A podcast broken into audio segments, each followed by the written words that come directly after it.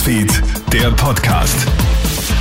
Schönen Nachmittag aus der Krone Hit Nachrichtenredaktion. Felix Jäger hier mit deinem News Update. Zwei Morde in Wien sind wohl geklärt. Wie die Polizei heute mitteilt, waren die Ermittlungen in den Mordfällen an einem 74-jährigen Apotheker in der Silvesternacht und an einer 31-jährigen Mutter am Sonntag in Floridsdorf erfolgreich. In beiden Fällen handelt es sich wohl um denselben Täter, einen 50-jährigen obdachlosen Polen. Auf die Spur des Mannes ist die Polizei gekommen, nachdem Journalisten in der Nähe des zweiten Tatorts einen Verdächtigen wahrgenommen haben. Die Spuren an beiden Tatorten waren zudem auch ziemlich eindeutig, sagt Dietmar Berger, der stellvertretende Leiter des Ermittlungsdienstes bei einer Pressekonferenz. Man hat gemerkt, der Täter hat nicht einmal versucht, äh, ja, Spuren zu vermeiden. Es war ihm schlichtweg egal. Er hat sowohl beim ersten Tatort als auch beim zweiten Tatort Getränke konsumiert. Er hat beim ersten Tatort Schuhe des Opfers mitgenommen. Er hat beim zweiten Tatort Schuhe des Opfers mitgenommen.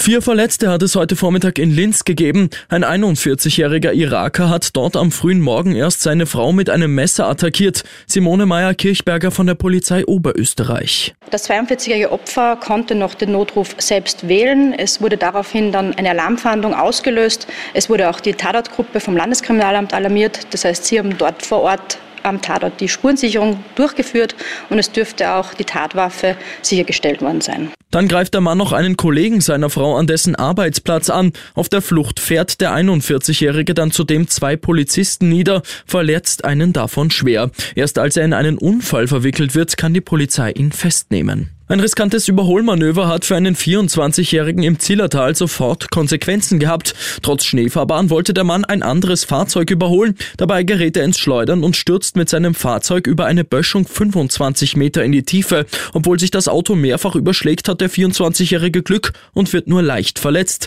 Das Auto muss mit einem Kran geborgen werden.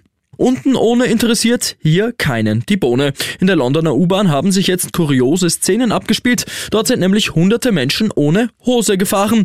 Der Grund, nach zwei Jahren Corona-Pause haben sie wieder den No Trousers Tube Ride gefeiert, also untenrum nur in Unterwäsche U-Bahn fahren. Ihren Ursprung hatte die Aktion vor 20 Jahren in New York. Der Sinn dahinter war einfach anderen Menschen ein Lächeln ins Gesicht zu zaubern. Ich wünsche dir noch einen schönen Abend.